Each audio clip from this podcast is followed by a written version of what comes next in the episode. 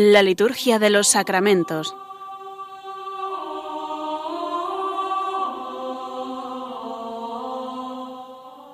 Con el Padre Juan Manuel Sierra.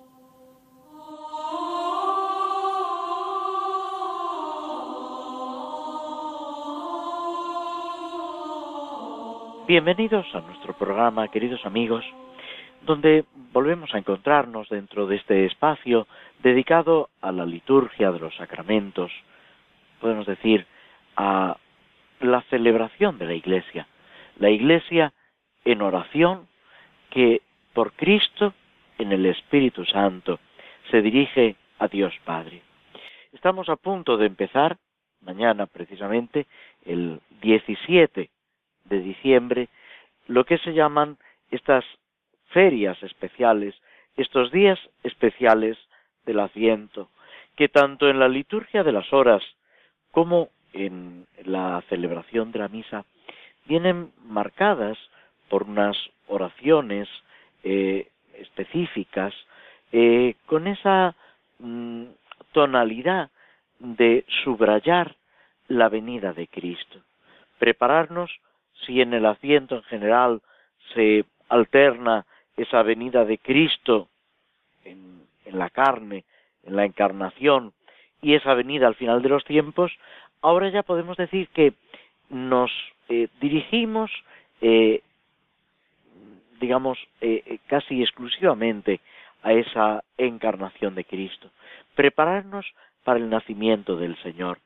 sabiendo que es un misterio que se vuelve a, realizar en nosotros a través de los signos sacramentales.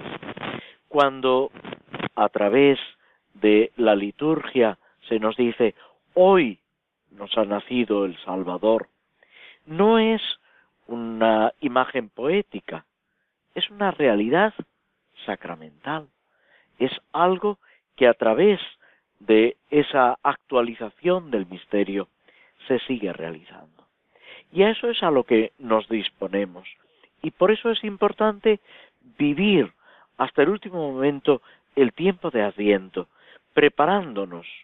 La Navidad será lo que haya sido nuestro Adviento. Si en el Adviento, a pesar de las dificultades, a pesar de tantas distracciones como nos acechan, disponemos nuestro corazón, nos encontraremos con el Señor y disfrutaremos con su venida. Esto mismo se recalca en los prefacios de este tiempo litúrgico, los prefacios segundo y cuarto. A quien todos los profetas anunciaron, nos dice el prefacio segundo, la Virgen esperó con inefable amor de madre. Juan lo proclamó ya próximo y señaló después entre los hombres. El mismo Señor nos concede ahora prepararnos con alegría al misterio de su nacimiento, para encontrarnos así, cuando llegue, velando en oración y cantando su alabanza. Se subrayan estos dos personajes principales del asiento, Juan Bautista y la Santísima Virgen María. Y en ellos aprendemos esas actitudes que deben ser propias de nuestro asiento, de nuestra disposición al encuentro con el Señor. También el cuarto domingo de asiento, que nos habla de la Virgen María como nueva Eva, insiste en todos estos estas ideas, estos conceptos. Te alabamos, te bendecimos, te glorificamos por el misterio de la Virgen Madre, porque si del antiguo adversario nos vino la ruina, en el seno virginal de la hija de Sión ha germinado aquel que nos nutre con el pan de los ángeles, y ha brotado para todo el género humano la salvación y la paz. La gracia que Eva nos arrebató nos ha sido devuelta en María, en ella madre de todos los hombres, la maternidad redimida del pecado y de la muerte, se abre al don de una vida nueva. Y así donde había crecido el pecado, se ha desbordado tu misericordia, en Cristo nuestro Salvador. Todos estos conceptos se están presentando ante nosotros en estos días del Adviento, en esas antífonas de la O, a las que también después nos referiremos, a esa invocación confiada, llena de esperanza, pero que al mismo tiempo debe alimentar nuestro caminar al encuentro del Señor. Es todo un proceso que vamos recorriendo unidos a la Iglesia entera. Quizá nosotros solos no seríamos capaces de descubrir esa llegada del Señor.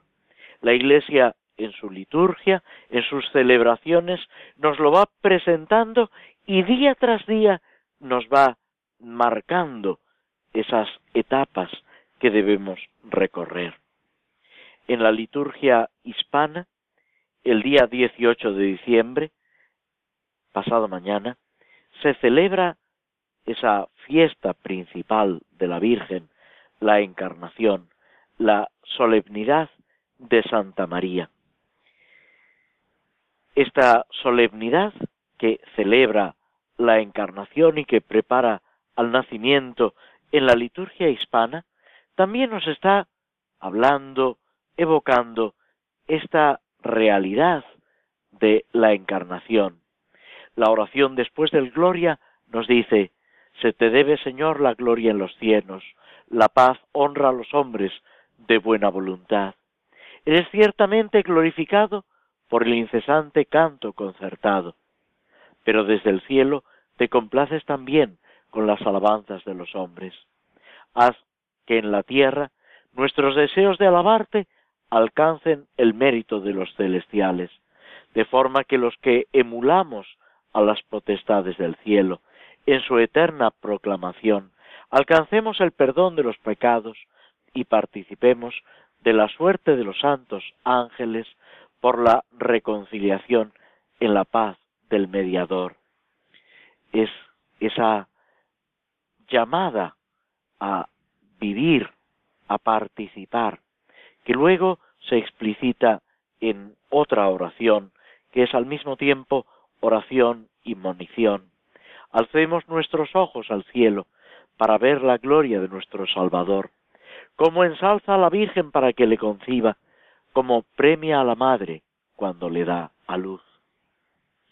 Con estas ideas nos detenemos unos instantes antes de pasar al tema principal de nuestro programa, que son las misas por diversas necesidades, donde seguimos ocupándonos de las misas por la Iglesia. La Iglesia que es cuerpo de Cristo, pero que es también nuestra Madre, en la que hemos comenzado la vida cristiana y donde esa vida cristiana se desarrolla en nosotros.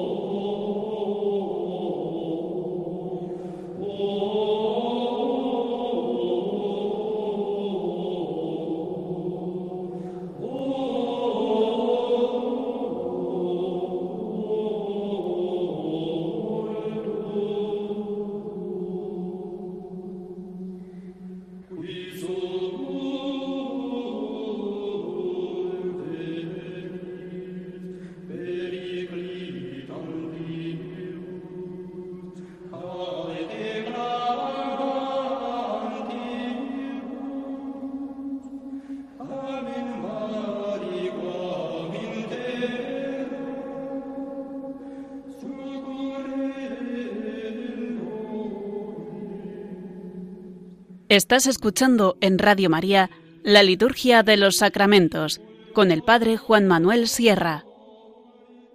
Empezamos con un fragmento del himno de estos días, uno de los himnos, que recoge precisamente con una versión poética esas antífonas de la O. Ya en el programa último eh, nos fijábamos en la primera de ellas. Cielos, lloved vuestra justicia, ábrete tierra, haz germinar al Salvador. Oh sabiduría, salida de la boca del Padre, anunciada por profetas, ven a enseñarnos el camino de la salvación. Ven pronto, Señor, ven Salvador. Hijo de David, estandarte de los pueblos y los reyes, a quien clama el mundo entero. Ven a libertarnos, Señor, no tardes ya. Ven pronto, Señor, ven, Salvador. Y tras estos textos, estas antífonas, vamos a el segundo de los formularios por la Iglesia que nos presenta el misal. En el tiempo de Adviento normalmente no se utilizan estas misas por diversas necesidades, puesto que el tiempo de Adviento ya nos presenta textos propios. Son textos especialmente pensados para el tiempo ordinario, cuando se repiten los formularios de misa, un día y otro día. De todas formas, constituyen una riqueza litúrgica, teológica, espiritual, que debemos tener presente tanto en la celebración litúrgica cuando es posible, como en nuestra eh, devoción, en nuestra vida espiritual, en el ámbito, llamémoslo así, privado. Estos textos pueden ser también objeto de meditación, de reflexión, de oración personal ante el Señor en la Eucaristía pidiendo por la Iglesia, de la que hemos recibido todo, se puede decir, en la vida cristiana, y que al mismo tiempo nos conduce a esa plenitud en el cielo. Con frecuencia no valoramos suficientemente lo que es la Iglesia, lo que nos da la Iglesia, y cómo nosotros estamos insertos en ese cuerpo místico de Cristo, que es la Iglesia, donde vivimos esa comunión con los santos, con los que ya han alcanzado la meta, esa comunión plena con el Señor, pero al mismo tiempo no se desentienden de nosotros. Las antífonas de comunión de este segundo formulario de misas eh, son dos, una tomada del Evangelio de San Juan y otro del Apocalipsis.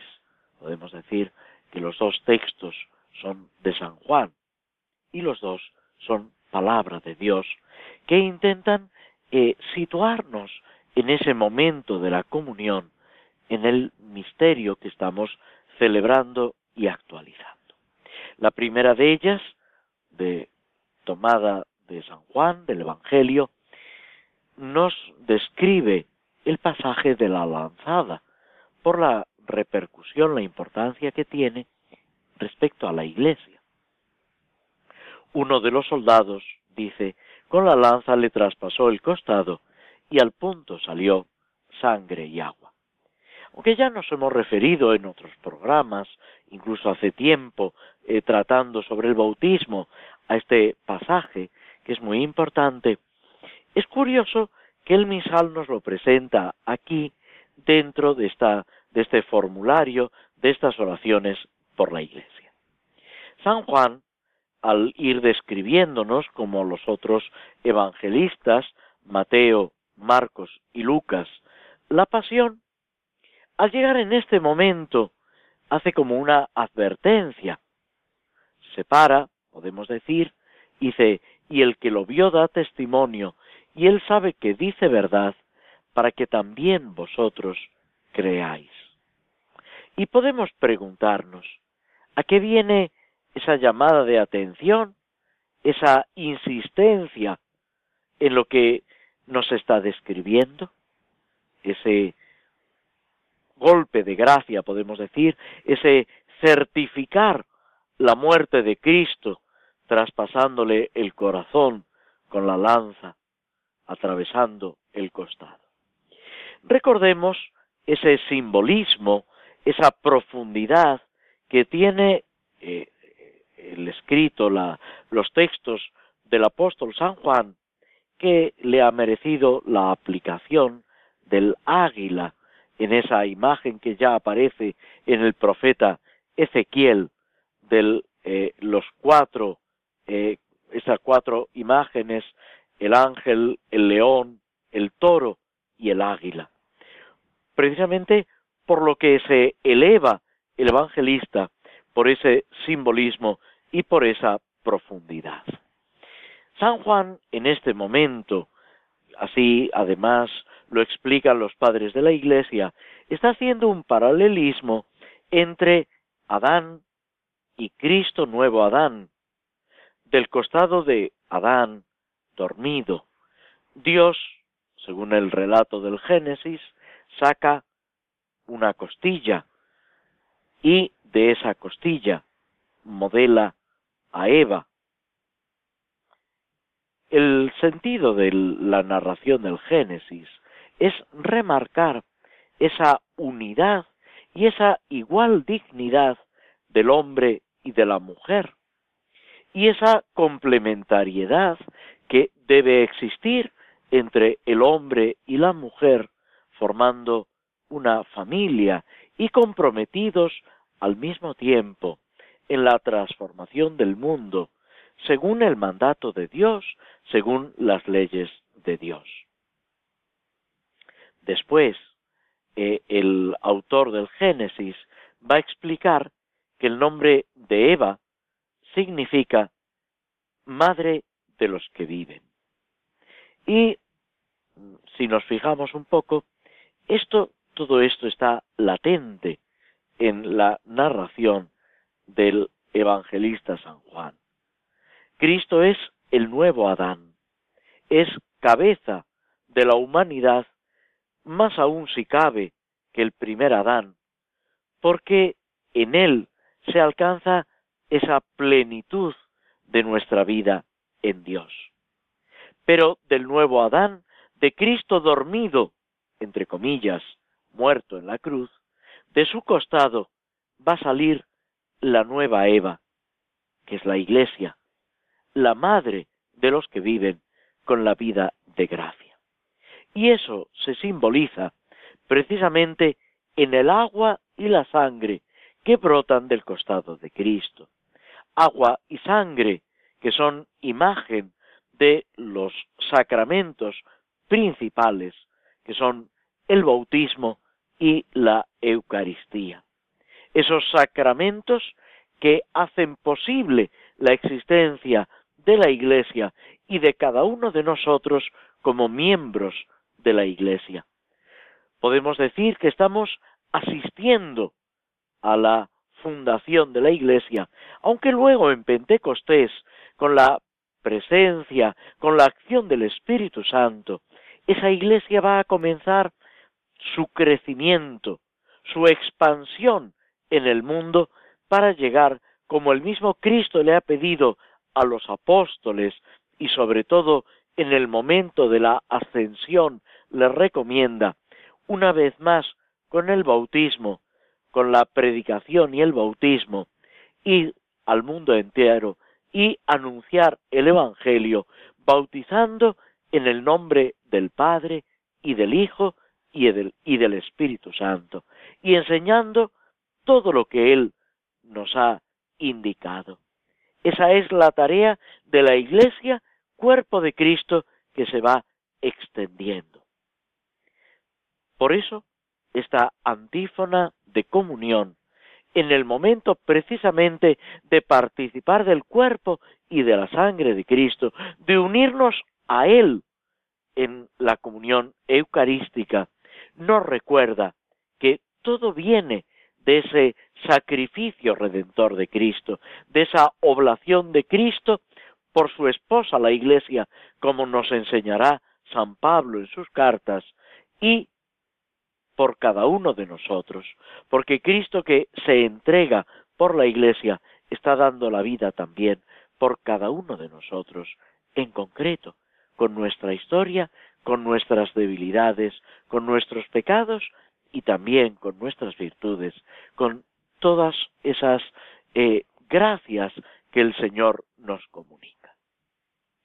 La segunda de estas antífonas de comunión está tomada del capítulo séptimo del libro del Apocalipsis. El libro del Apocalipsis que, con todas sus advertencias, con ese fin del mundo que se aproxima, no lo olvidemos, es un libro de consolación y de ánimo para los cristianos que están sufriendo en medio del mundo, no sólo las persecuciones que estaban comenzando, sino también pues todas aquellas dificultades que el cristiano experimenta a lo largo de su vida. En medio de esas situaciones en las que nos encontramos, Dios, a través de ese mensaje de salvación que transmite el evangelista San Juan, nos está animando, porque la victoria es de nuestro Dios, porque en el Señor podemos alcanzar esa plena liberación de los hijos de Dios. La antífona dice, la alabanza y la gloria y la sabiduría y la acción de gracias y el honor y el poder y la fuerza son de nuestro Dios por los siglos de los siglos. Amén. Este es el texto de la antífona que como veis es una glorificación de Dios, de los atributos de Dios. Toda la vida del cristiano unido a la Iglesia es glorificar a Dios Padre por Cristo en el Espíritu Santo. Ese es el sentido de la Iglesia y es la meta que, que pretendemos alcanzar en el cielo, esa plena identificación con el Señor.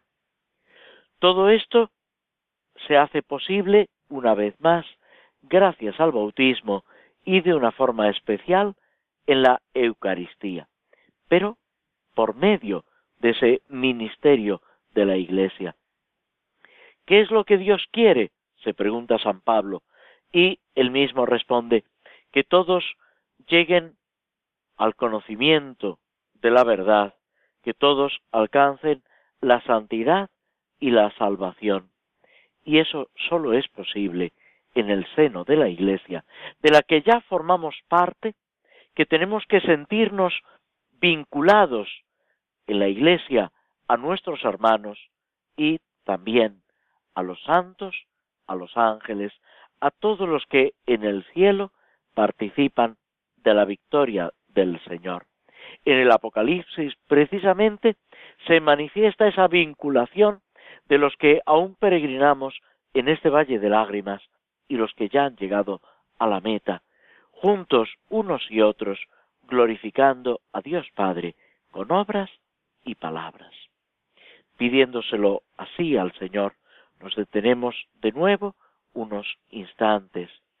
Se nos invita a colaborar con Radio María, que en estos días de Adviento está eh, realizando esa campaña de colaboración y a disponernos ayudando a los hermanos, tomando parte en esta obra de evangelización de manos de María, que eso es Radio María, y disponiéndonos para el encuentro con el Señor.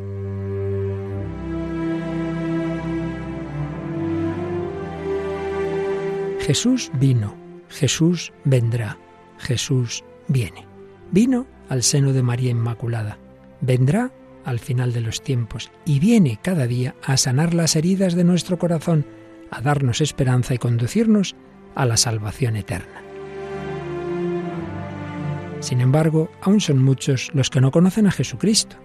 Por eso, Radio María quiere colaborar con la Iglesia en el anuncio de la buena noticia del Salvador. Para ello, necesitamos tu ayuda. Tu oración, compromiso voluntario y donativos nos permitirán prolongar la voz de Juan Bautista y preparar los caminos del Señor. Puedes informarte de cómo colaborar llamando al 91 822 8010 o entrando en nuestra página web radiomaria.es. Radio María, la fuerza de la esperanza. La liturgia de los sacramentos. Conoce qué se realiza y por qué de la mano del Padre Juan Manuel Sierra. Tomamos otro fragmento de esta poesía que aparece como himno en la liturgia de las horas, eh, compuesto por María del Pilar de la Figuera.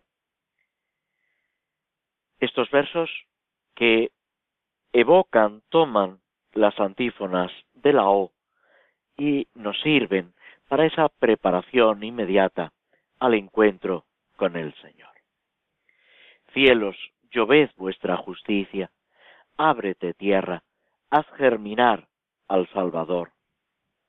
Llave de David y cetro de la casa de Israel, tú que reinas sobre el mundo, ven a libertar a los que en tinieblas te esperan. Ven pronto, Señor, ven, Salvador. Oh sol naciente, esplendor de la luz eterna y sol de justicia, ven a iluminar a los que yacen en sombra de muerte. Ven pronto, Señor, ven, Salvador. Estos textos que también nos están evocando, como seguramente habéis percibido, el canto del Benedictus que todas las mañanas rezamos, en las que Zacarías, el padre de Juan el Bautista, proclama esa inminencia de la venida del Salvador. En realidad, toda la Sagrada Escritura, de una forma o de otra, nos está evocando y preparando para ese encuentro con el Señor, para esa eh, feliz eh, eh, alegría, esa, digamos, dicha que sobrepasa cualquier dicha humana y es Dios con nosotros, la encarnación y ese disfrutar de la presencia, del amor de Dios hecho hombre por cada uno de nosotros. Habíamos empezado nuestra reflexión sobre el Salmo 24. A ti, Señor, levanto mi alma. Dios mío, en ti confío. No quede yo defraudado. La encarnación de Cristo colma con creces esas esperanzas y también en este tiempo de Adviento el Salmo 24 adquiere una tonalidad especial, es una ayuda para nosotros, es una llamada a vivir esa salvación. Se nos presenta en este salmo ese contraste entre lo que es nuestra vida y lo que Dios nos da. Levantar el alma, como decimos también en el prefacio, levantar nuestro corazón, disponernos a ese encuentro con el Señor, como también sucede en cada Eucaristía. No podemos prescindir de lo creado, de los bienes de este mundo. En los salmos se reconoce la bondad de todo lo que Dios ha hecho, pero aceptando con ese optimismo la bondad de la creación, al mismo tiempo se nos invita a reconocer que no hay nada comparable a Dios, a la ley de Dios, a lo que el Señor va haciendo y quiere hacer en nosotros. San Ignacio de Loyola dice que si fuéramos capaces de comprender lo que Dios quiere hacer en nosotros si lo dejamos, quedaríamos asombrados. Y también en los ejercicios señala en el principio y fundamento que el hombre es criado para alabar, hacer reverencia, servir a Dios, y todas las cosas sobre la faz de la tierra son criadas, están para ayudarnos a ese fin, a esa alabanza. Por eso también en las oraciones del Adviento pedimos esa sabiduría para sopesar los bienes de la tierra, amando intensamente los del cielo. Si esperamos en el Señor, no podemos quedar defraudados. No pueden triunfar nuestros enemigos. ¿Quiénes son nuestros enemigos? Enseguida pensamos en alguien que nos puede atacar, alguien que nos desea mal. Sí, es verdad. Y en la historia de Israel, el pueblo de Dios se ve tantas veces atacado, asaltado. Lo mismo que los cristianos en tiempos de eh, el imperio romano, como decíamos, hablando del Apocalipsis, en esos primeros siglos de existencia de la Iglesia, estaban asediados por dificultades. Pero no es solamente eso, también cada uno de nosotros aquí y ahora tiene enemigos dentro y fuera, personas que nos invitan, a lo mejor, a no exagerar con ese criterio tan humano y a veces tan alejado del Evangelio. Nos invitan a dormirnos en una tibieza. Muchas veces cuando en este tiempo de Adviento, con tantas luces, con tantos reclamos comerciales, que en sí no son malos, pero que pueden convertirse en un obstáculo para nuestra libertad de hijos de Dios, para nuestra generosidad, para esa renuncia a todo aquello que nos distrae, que nos adormece en la espera del Salvador. Era el grito de Juan Bautista en la primera etapa del asiento, pero es también una advertencia que la Iglesia sigue dirigiéndonos aquí y ahora. Debemos velar con atención para que nada nos impida ese encuentro con el Señor. Que no triunfen nuestros enemigos, que no triunfe nuestra soberbia, nuestro orgullo, nuestra vanidad, nuestra comodidad, para que no triunfe esa apatía o esa tristeza que muchas veces puede asaltarnos, porque tenemos la gran alegría de que el Señor viene, de que Él nos sale al encuentro y quiere colmar los anhelos de nuestro corazón. De ahí esa reflexión sapiencial que aparece en el Salmo, la certeza de que el Señor atiende nuestras súplicas. Dios no puede defraudarnos. Dios es el único en quien podemos confiar plenamente. Él es la verdad. Él es la fidelidad por excelencia. ¿Cuáles son los caminos de Dios? Es lo que tenemos que pedirle que nos enseñe, que nos instruya en sus sendas, dice el Salmo. Es una oración magnífica. Pedirle al Señor, descubrir qué quiere de nosotros en cada momento. Juan Bautista invita precisamente a esto, a preparar los caminos al Señor, a descubrir estos caminos y a recorrerlos con alegría, a recorrerlos con entusiasmo y con rapidez. Decía en esa obra del divino impaciente a la que nos referíamos con motivo de la fiesta de San Francisco Javier en el programa anterior. Hay que hacer el bien corriendo, que el mal no pierde momento. Pedirle al Señor que nos enseñe a rezar, que nos enseñe ese camino verdadero de Dios, que nos haga descubrir, como decimos también en los versos sexto y séptimo de este salmo, que nos haga descubrir esa ternura. Recuerda, Señor, que tu ternura y tu misericordia son eternas.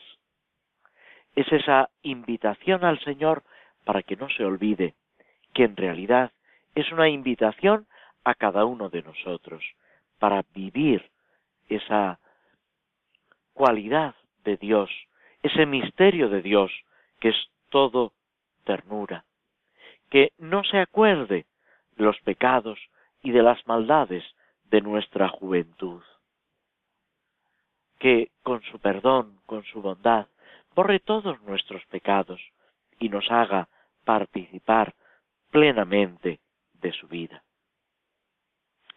Con estos sentimientos, viviendo, experimentando la misericordia y la bondad del Señor, ¿cómo no acercarnos a Él? Y es lo que nos enseña el misterio de la encarnación y del nacimiento de Cristo. Acercarnos con confianza al Señor que viene a nuestro encuentro. Reconciliarnos con nuestros hermanos para caminar juntos, animándonos y encontrarnos con ese Dios con nosotros, con ese Emmanuel que en la noche de Navidad nos saldrá al encuentro si estamos dispuestos, si estamos con esa preparación adecuada para recibirlo. Nos detenemos unos instantes escuchando un poco de música antes de pasar a la última parte de nuestro programa.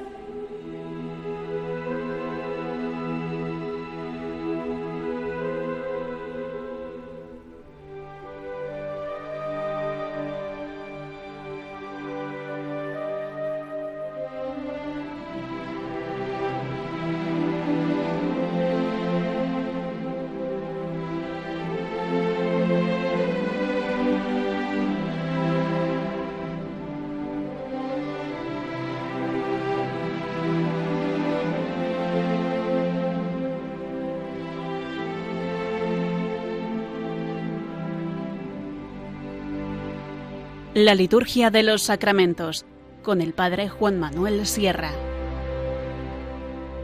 Seguimos como en programas anteriores con la obra de Tolkien, El Señor de los Anillos.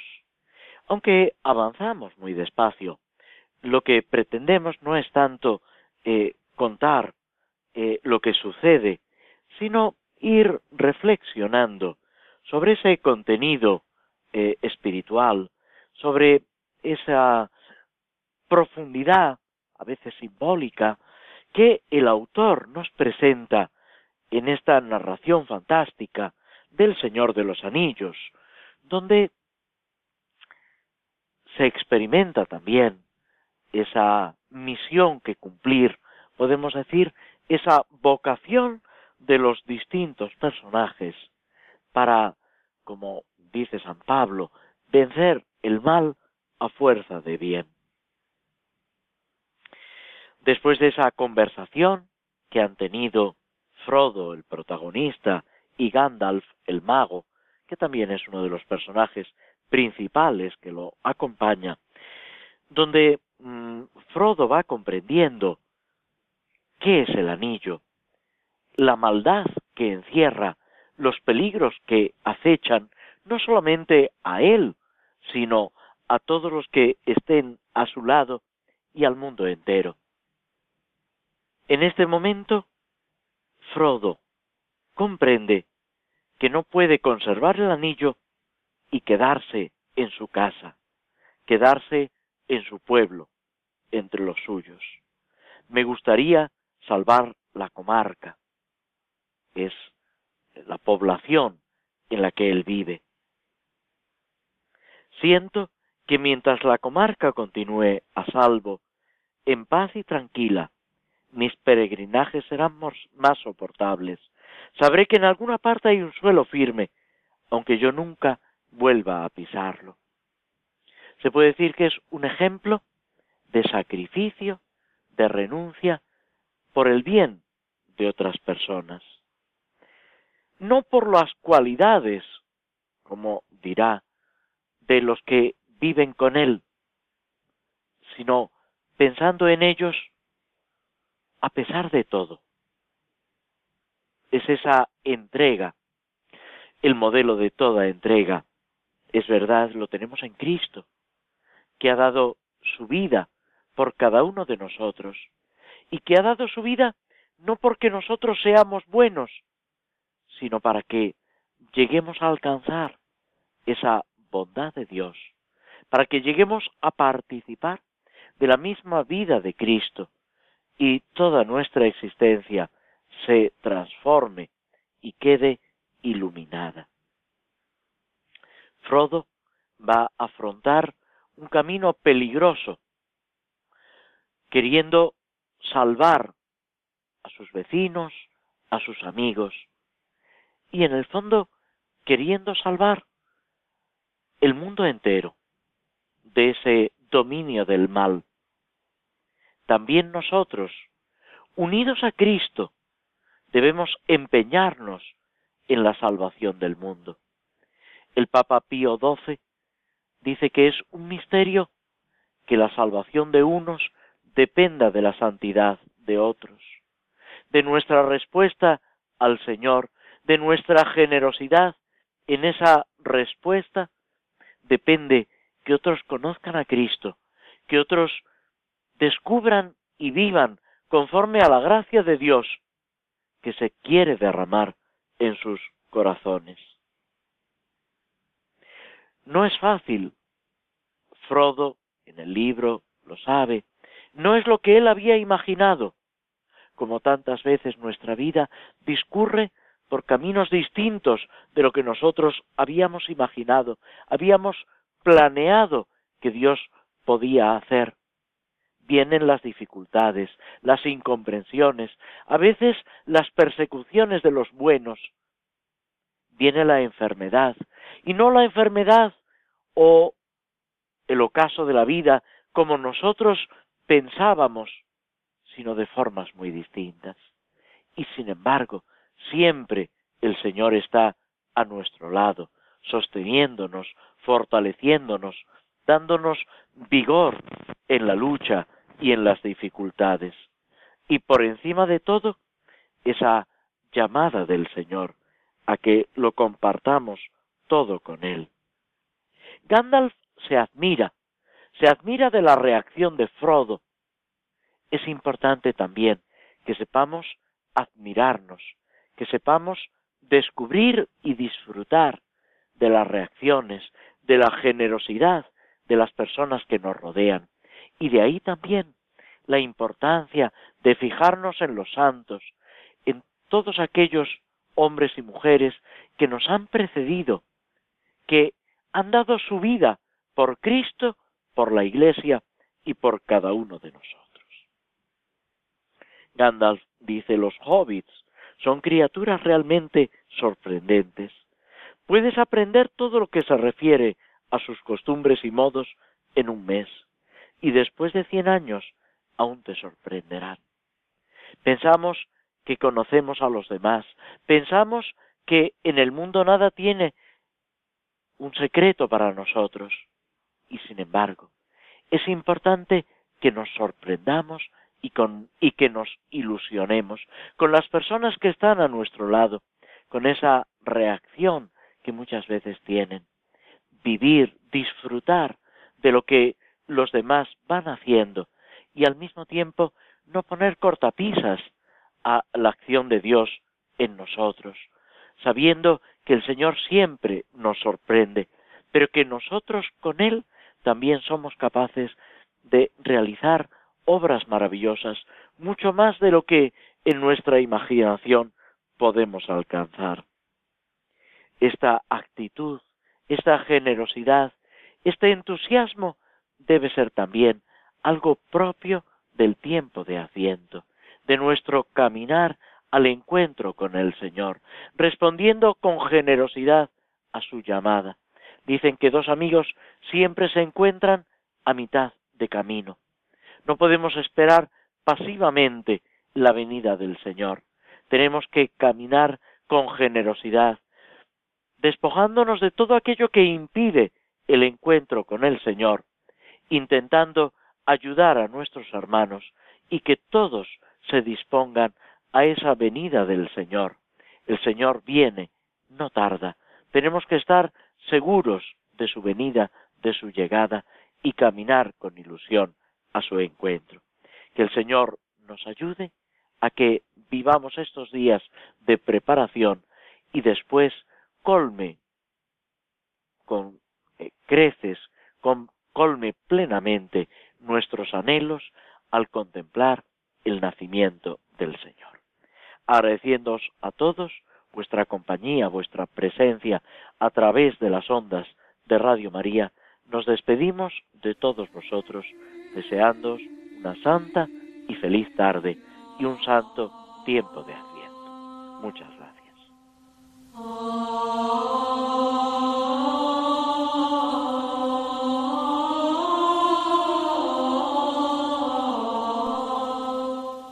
Así concluye en Radio María la Liturgia de los Sacramentos, un espacio dirigido por el Padre Juan Manuel Sierra.